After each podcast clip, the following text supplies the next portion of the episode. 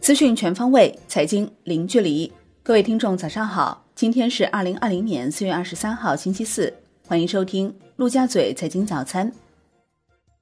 宏观方面，中央应对疫情工作领导小组召开会议，部署调整完善重点地区防控举措，协调有关省份对口支援边境地区，要求着力提升检测能力，尽力扩大检测范围。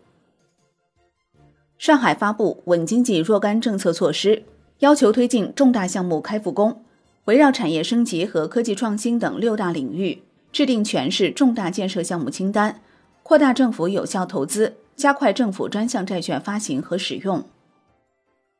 武汉中小微企业纾困基金再度扩容，增至六百亿元。国内股市方面。上证指数收涨百分之零点六，深证成指涨百分之一点零五，创业板指涨百分之零点九五。两市成交额六千亿元，白酒股迎来复苏，贵州茅台股价创新高。北向资金净流入十一点七八亿元，五粮液、伊利股份分获净买入超两亿元。恒生指数收涨百分之零点四二，恒生国企指数涨百分之零点五七。全日大市成交九百七十点六亿港元，医药、消费、电讯板块涨幅居前，阿里健康涨近百分之十一，创新高。国美系上涨，国美零售涨超百分之十。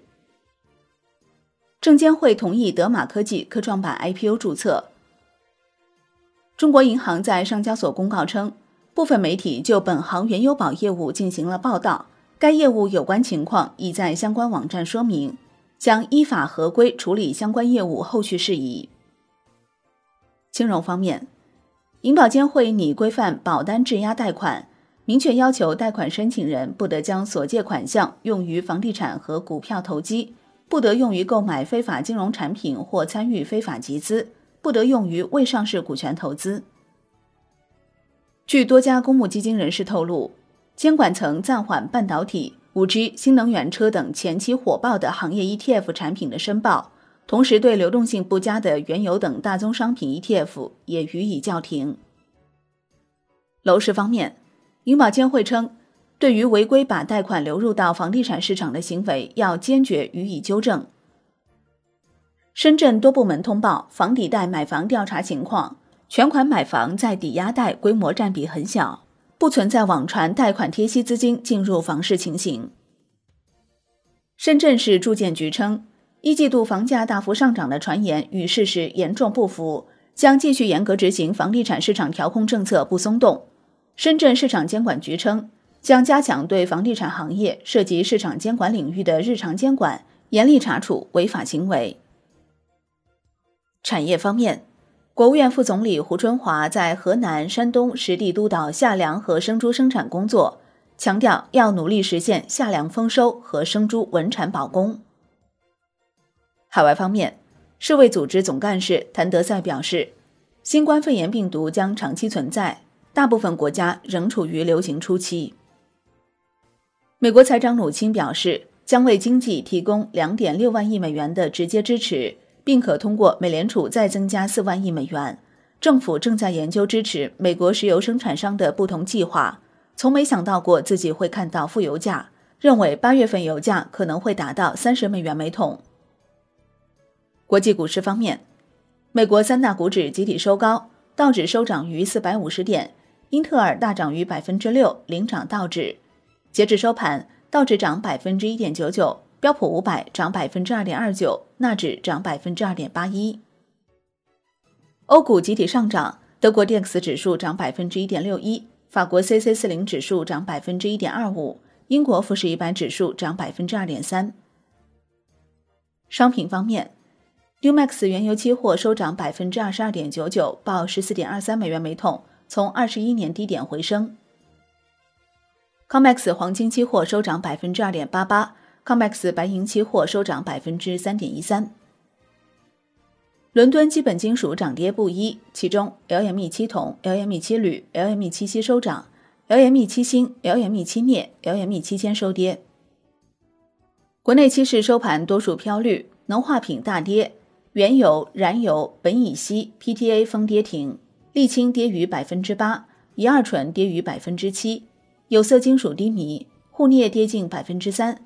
水果、黑色系、油脂油料偏强，苹果涨近百分之四，两破、焦炭、螺纹钢、铁矿石涨逾百分之一。中国银行就原油宝业务发布说明称，原油宝产品市场价格不为负值时，多头头寸不会触发强制平仓。对于已确定进入移仓或到期嘎差处理的，将按结算价为客户完成到期处理，不再盯市强平。另据二十一世纪报道。因原油宝倒贴事件，中行某市分行领导已被监管约谈。建设银行发布公告称，鉴于当前的价格风险和流动性风险等因素，自公告之日起，暂停账户原油 Brent 与账户原油 WTI 品种月度合约的开仓交易，持仓客户的平仓交易不受影响。据第一财经报道，监管部门已要求银行自查产品风险。高波动原油不适宜散户投机。鉴于油价近几个月的高波动，不少银行已经停了相关产品推荐或停止做多。原油产品并不适合没有专业经验、寻求稳定收益的个人投资者投资。债券方面，避险升温且资金宽裕，买盘资金涌入，中短券仍受青睐。五年期表现最佳，国债期货全线收涨，五年和两年创纪录收盘新高。银行间现券收益率显著下行，中短端走势明显强于长端。五年期国债收益率下行十二个基点。金地集团存续债出现不少报价，但无成交，资金均衡偏松，利率变动不大。外汇方面，在岸人民币兑美元十六点三十分收盘报七点零八四二，较上一交易日上涨三十四个基点。人民币兑美元中间价调贬一百五十一个基点，报七点零九零三。好的，以上就是今天陆家嘴财经早餐的精华内容，感谢您的收听，我是林欢，我们下期再见喽。